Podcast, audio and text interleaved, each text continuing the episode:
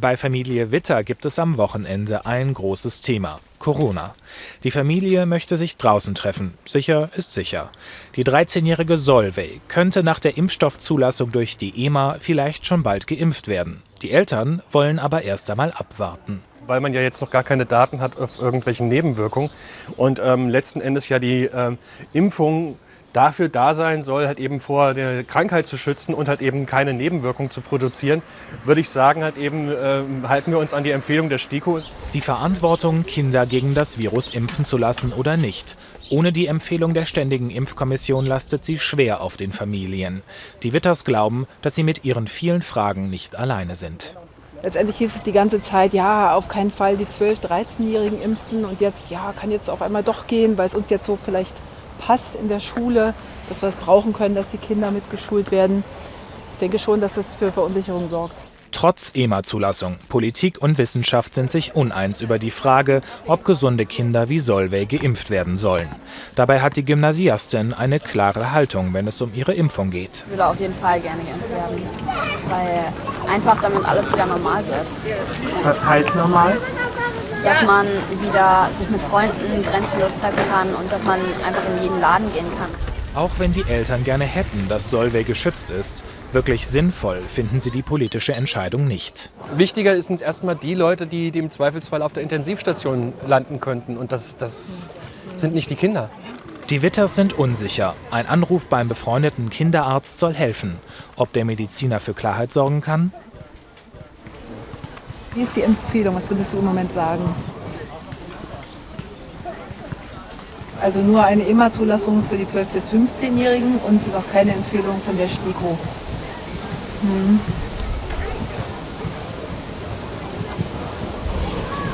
Ach, du würdest davon abraten eher. Wenn jetzt irgendwie ein Arzt sagt, hier, ich habe halt noch, ich hab noch eine Dose übrig, äh, ich könnte Solve jetzt noch schnell impfen, sollten wir es dann wahrnehmen oder äh, eher noch warten, bis die STIKO da sagt, äh, es ist okay? Erstmal abwarten, solange halt eben, bis das medizinische Risiko geklärt ist. So, okay. Dann keine weiteren Fragen, Euer Ehren.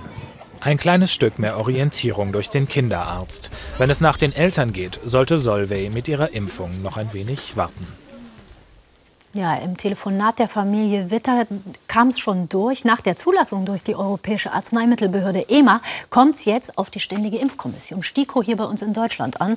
Also jene Experten am Robert-Koch-Institut, die das Risiko und Nutzen einer Impfung für uns abwägen. Und leider gilt für STIKO und EMA zwei Gremien, zwei Meinungen. Die Europäische Arzneimittelbehörde EMA lässt den BioNTech-Impfstoff vergangene Woche für Kinder und Jugendliche zu. Die EMA stützt sich dabei auf eine Studie mit 12- bis 15-jährigen Kindern. Demnach sei der Impfstoff in der Gruppe der 12- bis 15-Jährigen genauso wirksam wie bei älteren Jugendlichen. Mögliche Nebenwirkungen Müdigkeit, Kopfschmerzen, Muskel- und Gelenkschmerzen, Schüttelfrost und Fieber.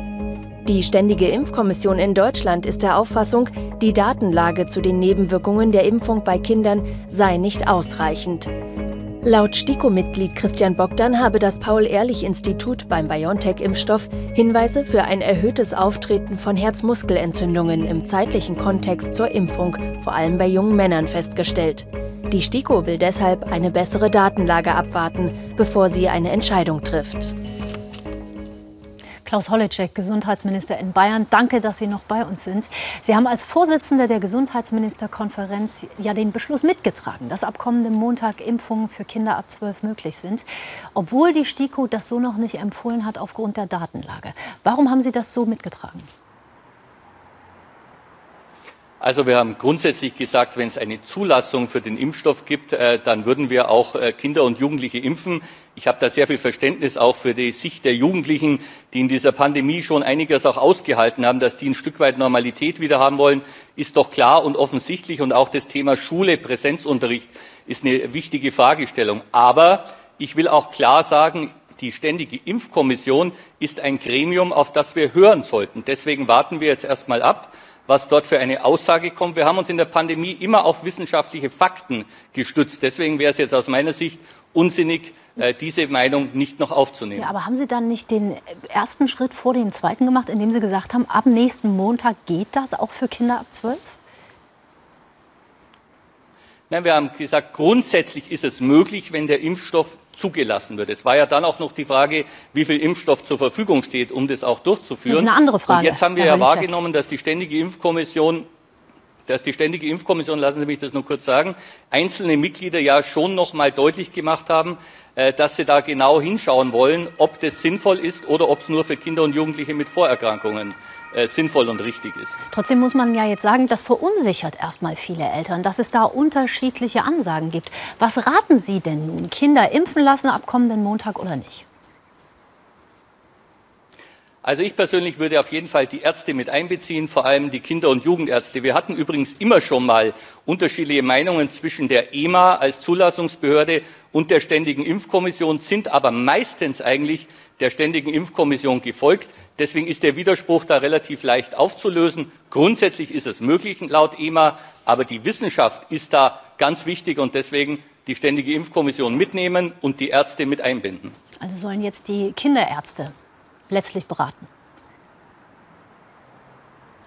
Ich glaube, dass es wichtig ist, wenn die Ständige Impfkommission jetzt sagt, sinnvoll für Kinder und Jugendliche mit Vorerkrankungen, dann ist es doch gut, wenn die Ärzteschaft, die ja dann ihre Patientinnen und Patienten auch kennen, damit einbezogen werden. Ich glaube, äh, das macht Sinn.